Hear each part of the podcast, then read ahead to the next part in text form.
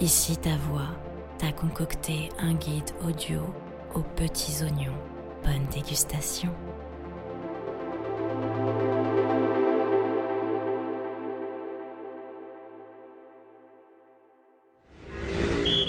Ah, comme le Paris nordique est magique. Sa place Pigalle qui fleure bon le burlesque, ses boutiques au goût plus que douteux, ses kebabiers à chaque coin de rue, Belleville et son effervescence cosmopolite.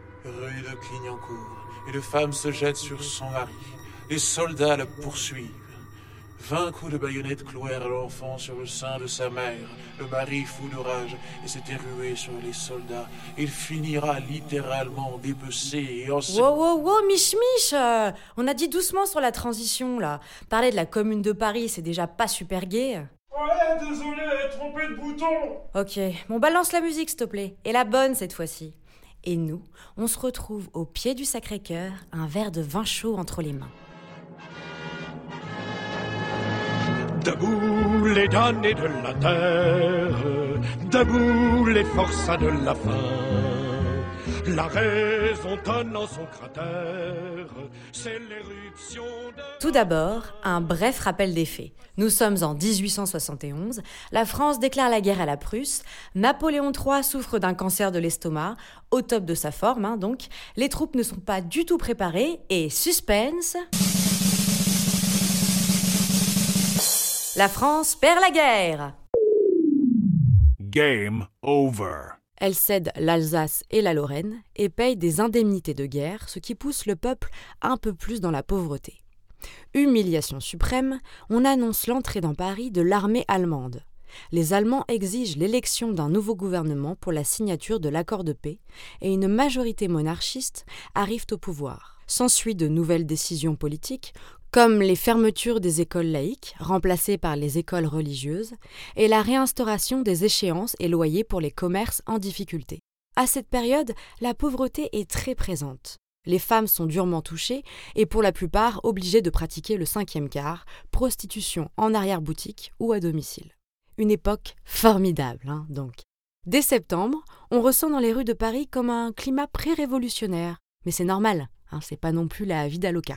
Le 18 mars 1871, Adolphe Thiers, chef de l'exécutif très conservateur, surnommé Foutriquet ou roi des capitulars, très apprécié du peuple hein, donc, demande la récupération des canons entreposés sur la butte Montmartre, là où vous vous trouvez précisément donc, et qui deviendra plus tard le Sacré-Cœur. Il craint que la population ne s'en empare. Les soldats ne sont pas nourris et n'ont pas les outils nécessaires pour récupérer l'armement. Cela se soldera donc sans surprise par un échec de plus. Il commande à la garde nationale de tirer sur les civils, mais ces derniers refusent. Ah, il l'avait pas vu venir celle-là. Eh oui, et la fraternisation avec les citoyens fait échouer la prise des canons. C'est à partir de ce moment-là que les barricades sont levées dans la ville et que le gouvernement de Thiers s'enfuit pour Versailles. Pleutre, lâche. Oui, mais en même temps, on aurait certainement fait pareil. hein. Une population armée, furieuse et nostalgique de 1789, c'est pas très rassurant. Mais quel est le rapport avec la basilique du Sacré-Cœur, me direz-vous? Pour la petite histoire, la décision officielle de construire le Sacré-Cœur remonte à juillet 1873. Elle sera réalisée par Paul Abadie, architecte diocésien de Paris. Elle a fait l'objet d'une loi votée par des députés. Trouvant Thiers trop républicain à leur goût, ils choisiront comme président le maréchal Patrice de MacMahon. Le nouveau pouvoir se réclame de l'ordre moral. Son premier objectif est de remettre au goût du jour la religion catholique. C'est donc tout naturellement qu'ils émirent l'idée de la construction d'une basilique surplombant Paris. C'est aussi un pied de nez au peuple aux inspirations laïques et une mise en garde aux prolétaires qui fantasmeraient à une seconde insurrection. Elle est toujours, à l'heure actuelle, sujet à polémique. Certains habitants de Paris ont d'ailleurs lancé une pétition pour une démolition totale de la basilique lors d'une grande fête populaire, en toute simplicité hein, donc, de ce qu'ils considèrent comme une verrue versaillaise qui insulte la mémoire de la commune de Paris. Oui, car rappelons que plus de 4000 communards sont morts durant l'insurrection, ainsi que 20 000 pendant la semaine sanglante du 21 mai 1871, qui sonnera d'ailleurs comme l'ultime bataille face aux Versaillais. Mais malgré tout, le maire a jugé cette idée non recevable, et on le comprend. Je vous laisse admirer quelques instants cette verrue plutôt réussie et on se retrouve au 36 rue du Chevalier à la Barre. Pour vous y rendre, c'est très simple. Une fois face au Sacré-Cœur, prendre sur la gauche et contourner le dos de la basilique. Vous tomberez sur la rue du Chevalier à la Barre. Longez cette rue jusqu'au 36 et vous y êtes.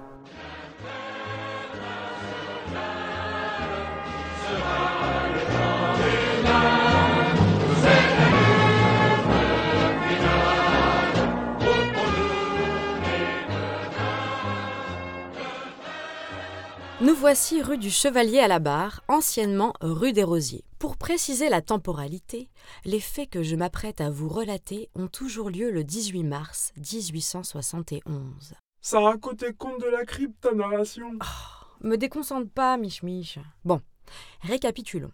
L'insurrection vient d'être déclarée, le gouvernement a pris la fuite et le peuple est on fire, on fire et ça va très mal se terminer pour le général Lecomte et le général Clément Thomas. En fin d'après-midi, la foule attaque le poste militaire de la rue des Rosiers où se trouvent nos deux otages.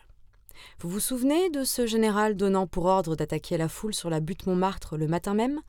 Il s'agit du général Lecomte. Et le second, le général Clément, est considéré comme responsable de l'échec militaire lors du siège de Paris et accessoirement de la mort de 4000 Français. Et pour ne rien arranger, il sera surpris à Pigalle en train de repérer en costume civil l'emplacement des premières barricades. Le peuple, qui en a gros sur la patate, décide tout simplement de les fusiller. Et ce, malgré la tentative d'intervention de Louise Michel, présidente du comité de vigilance, et de Georges Clémenceau, maire du 18e à l'époque des faits.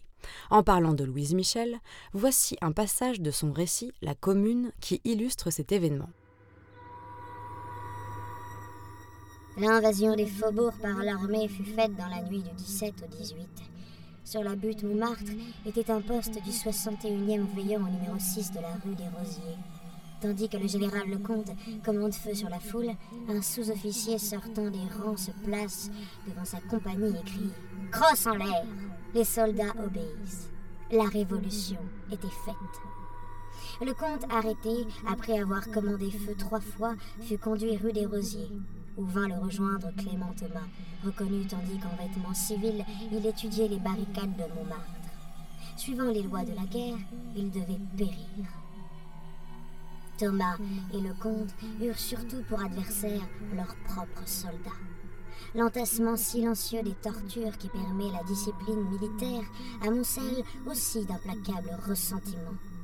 Les colères montent, un coup part, Clément Thomas et le comte furent fusillés vers 4 heures rue des Rosiers.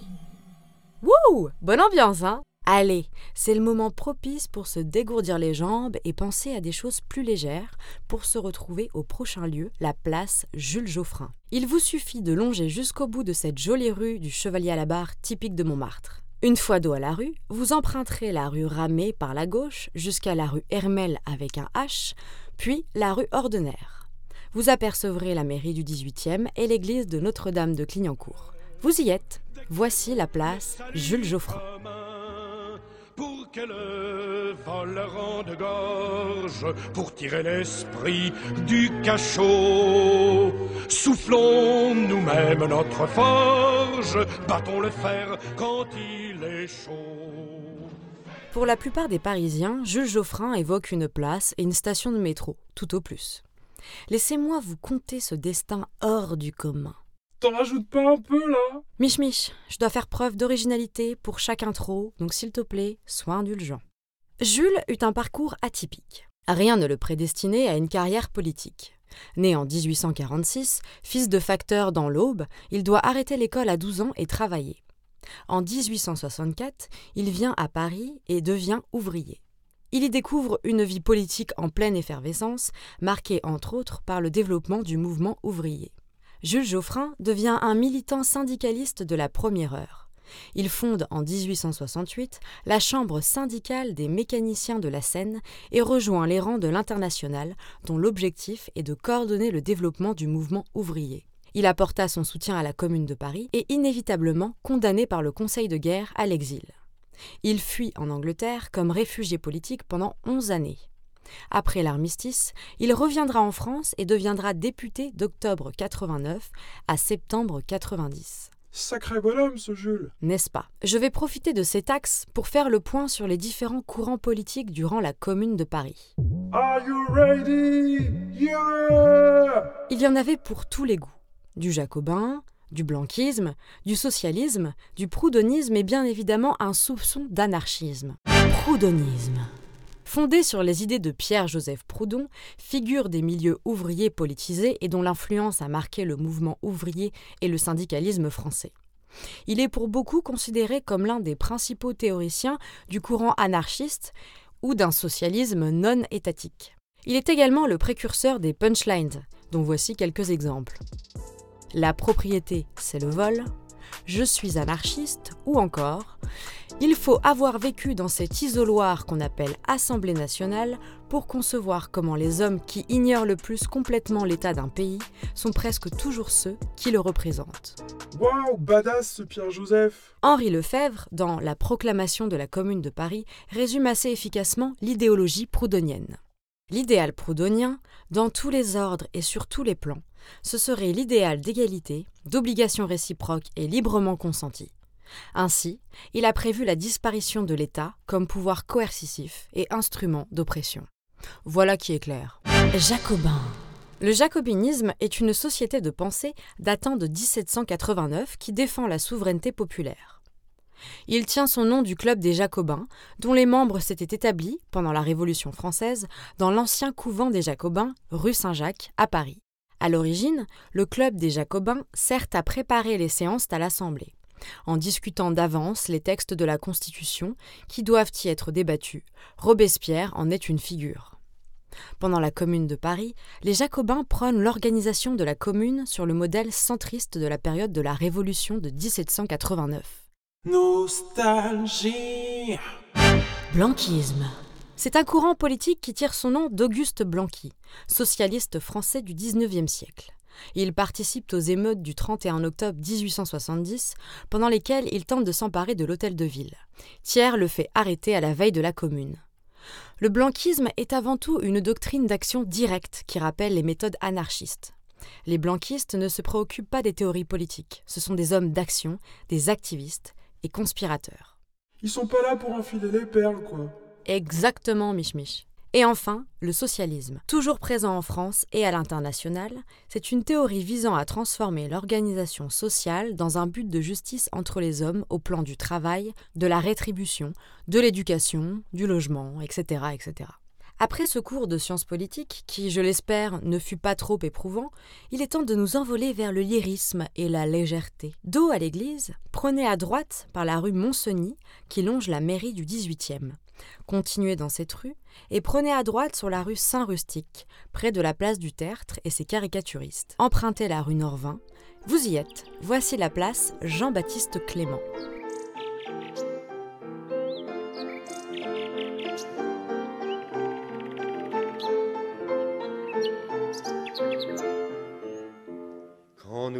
Nous chanterons le temps des cerises et gai rossignol et merle moqueur seront tous en fête. Les belles auront la folie en tête et les amoureux du soleil au cœur. Quand nous chanterons le temps des cerises, sifflera bien mieux le merle moqueur. La douce mélodie que vous venez d'entendre se nomme Le temps des cerises. Les paroles ont été écrites par Jean-Baptiste Clément et la musique composée par Antoine Renard. Et reprise par Yves Montand et Juliette Gréco. Exactement, Mich Mich. La date de création est antérieure à la Commune de Paris, mais fut réinterprétée après l'insurrection par Jean-Baptiste Clément lui-même. Elle rend hommage à une infirmière qui était postée avec lui sur l'une des dernières barricades de la rue Fontaine-au-Roi. Jean-Baptiste Clément est né en 1836. Il était fils d'un riche meunier, mais renonce très jeune à la fortune de ses parents. Il enchaîne les petits boulots, garnisseur de cuivre, commerçant en vin, terrassier. À 30 ans, il part vivre à Paris et emménage à la butte Montmartre, où il côtoie les rédactions de journaux socialistes. Il publie un journal qui porte préjudice à l'empereur et est condamné car à cette période la censure est très présente. Il finira à la prison de Sainte-Pélagie jusqu'à la déchéance de Napoléon III. Jean-Baptiste est un véritable couteau suisse. Il est à la fois chansonnier, poète, écrivain, journaliste et bien entendu communard. Il est élu au conseil de la commune de Paris du 18e arrondissement aux côtés de Blanqui et sera derrière les barricades jusqu'à la fin de la semaine sanglante. Comme pas mal de ses camarades, il finira exilé et condamné à mort par coutumasse. Il reviendra à Paris en 1880 et poursuivra son combat révolutionnaire jusqu'à sa mort, le 23 février 1903, à l'âge de 66 ans. Jean-Baptiste a écrit un grand nombre de chansons. Parmi les plus connues, il y a Dansons la Capucine, qui fait partie maintenant du répertoire des chansons pour enfants. Bien évidemment, les paroles ont été modifiées. La version de Clément donne à peu près ça. Dansons la capucine, le pain manque chez nous. Le curé fait grasse cuisine, mais il mange sans vous. Ouais, quel talent Merci, Mich Mich. Allez, je vous laisse écouter Semaine sanglante qui me permet de faire une parfaite transition avec le prochain segment. Merci Jean-Baptiste. On se retrouve tout de suite place Blanche. Pour ça, c'est très simple. Vous empruntez directement la rue Le Pic jusqu'au boulevard de Clichy et vous y êtes. On ne voit plus par les chemins que des vieillards tristes en larmes, des veuves et des orphelins. Paris suinte la misère, les heureux même sont tremblants. La mode est au conseil de guerre et les pavés sont tous sanglants. Oui, mais ça.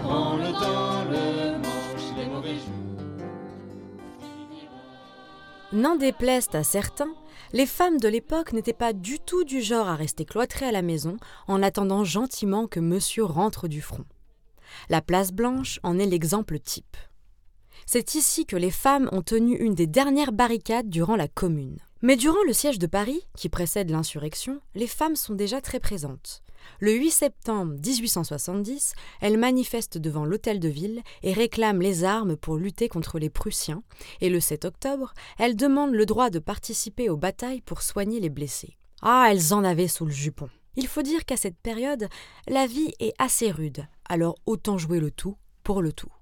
Elles gagnent moitié moins que les hommes, dans certaines professions, les fournitures restent à leur charge, elles sont méprisées par leurs patrons et leurs compagnons de travail, elles subissent la concurrence de l'industrie qui casse les prix et celle des couvents qui ont une main-d'œuvre gratuite. On parle de la prostitution obligatoire pour faire vivre la famille. Il y a aussi les indémodables alcoolismes du mari et violences domestiques. S'ajoutent à cela les propos misogynes en tout genre, comme ceux de M. Proudhon. Voici un extrait issu d'un de ses ouvrages publiés à l'époque. La femme est un joli animal, mais c'est un animal, elle est avide de baiser comme la chèvre de sel. Fin de citation.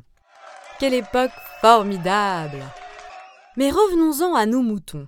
Ah, excellent, mouton, chèvre Eh oui, Mich Mich, des années de travail. Grâce à des traces écrites, nous savons maintenant que la fraternisation entre la garde nationale et le peuple fut en grande partie due à la vigilance et au courage des femmes. Eugène Schulkind, à vos souhaits, écrit Le matin du 18 mars, elles entourèrent les pièces d'artillerie et se mêlèrent aux soldats de la ligne en attendant l'arrivée des gardes nationaux.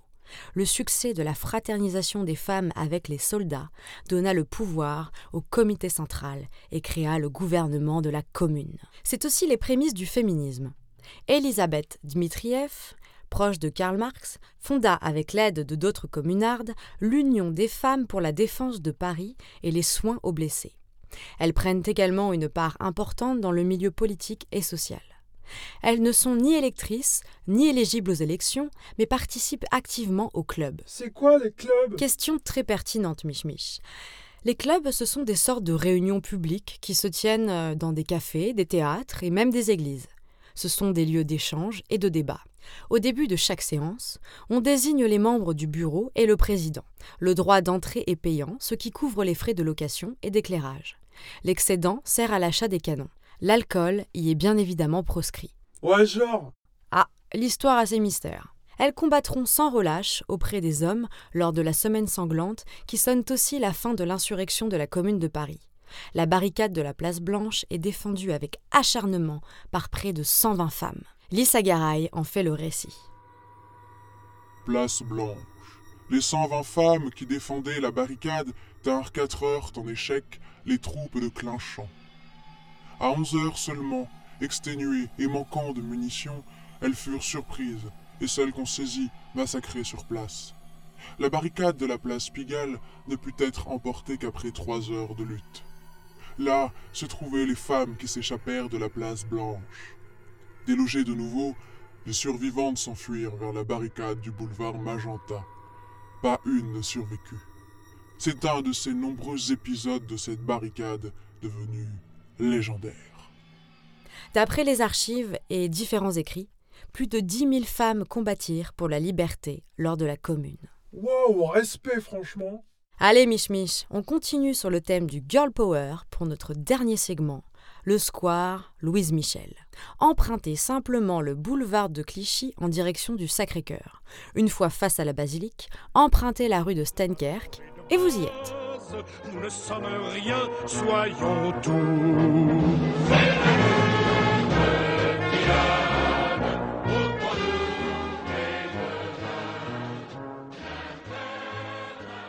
Louise Michel est une véritable figure du féminisme et de l'anarchisme, mais surtout un personnage clé de la Commune de Paris. Louise est née le 29 mai 1830 dans le château de Vroncourt en Haute-Marne. Sa mère y est servante et son père est le fils du châtelain. Ah bah c'est du joli. Oh, mich mich. Louise est malgré tout acceptée par la famille et élevée par les parents de ce dernier. Elle reçoit une éducation libérale et est très épanouie.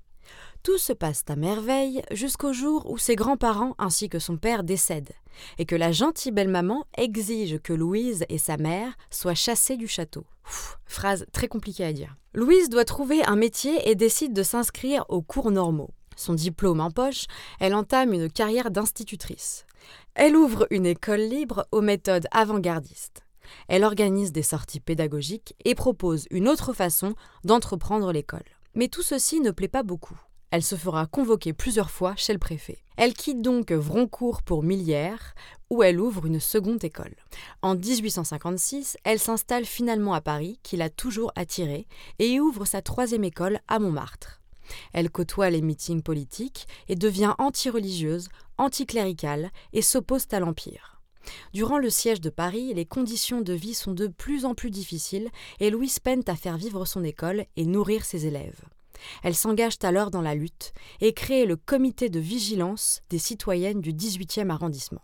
Durant la Commune, elle devient soldat, mais les Versaillais exigent qu'elle se rende sous peine d'exécuter sa mère. Marianne Michel est relâchée, mais Louise est incarcérée. Oh la vache Et c'est que le début, Mich Mich. Elle décide de faire sa propre défense lors de son procès, mais est malgré tout condamnée à la déportation en Nouvelle-Calédonie. Le 9 novembre 1880, elle revient à Paris et est accueillie et acclamée par près de 10 000 personnes à la gare Saint-Lazare. Elle continuera son combat pour la révolution sociale, l'anarchisme, entre les allers-retours en prison. Elle meurt à Marseille le 9 janvier 1905 pendant une tournée de meeting. Oh, ils sont pas tendres avec elle, hein. entre déportation et prison. Eh oui, malheureusement, ça s'est mal fini pour la plupart des communards. Après la semaine sanglante, qui a eu lieu du 21 au 28 mai 1871, il y a eu des milliers d'arrestations. Passer par la justice civile prenait bien trop de temps. Alors, les communards furent jugés à la chaîne au Conseil de guerre. Leur sort tenait à peu de choses. Il y eut des milliers d'exécutions et près de 5000 communards emprisonnés. Pour les plus compromis, il n'y a aucune échappatoire. C'est la déportation en Nouvelle-Calédonie.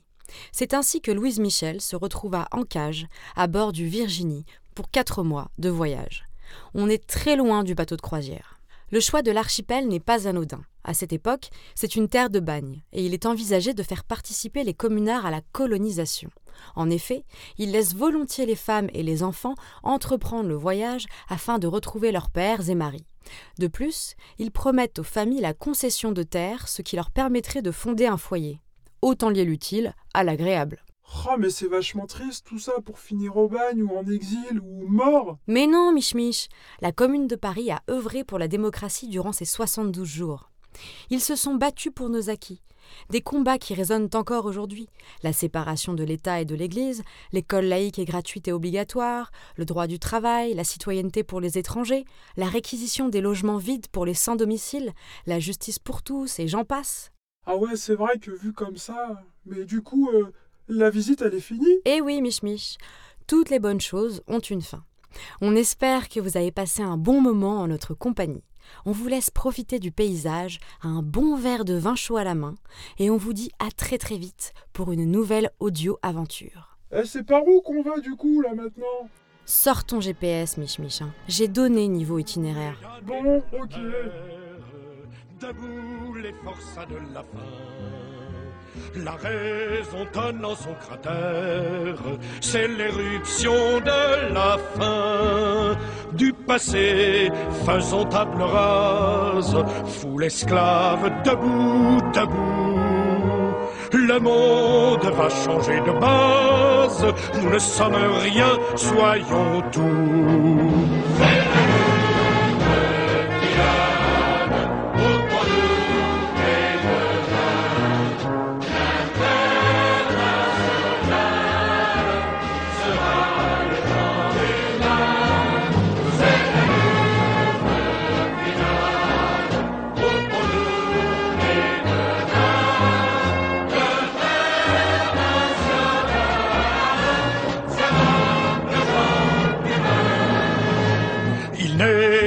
Sauveur suprême, ni Dieu, ni César, ni tribun. Producteurs, sauvons-nous nous-mêmes, décrétons le salut commun. Pour que le vol rende gorge, pour tirer l'esprit du cachot. Soufflons nous-mêmes notre forge, battons le fer quand il est chaud.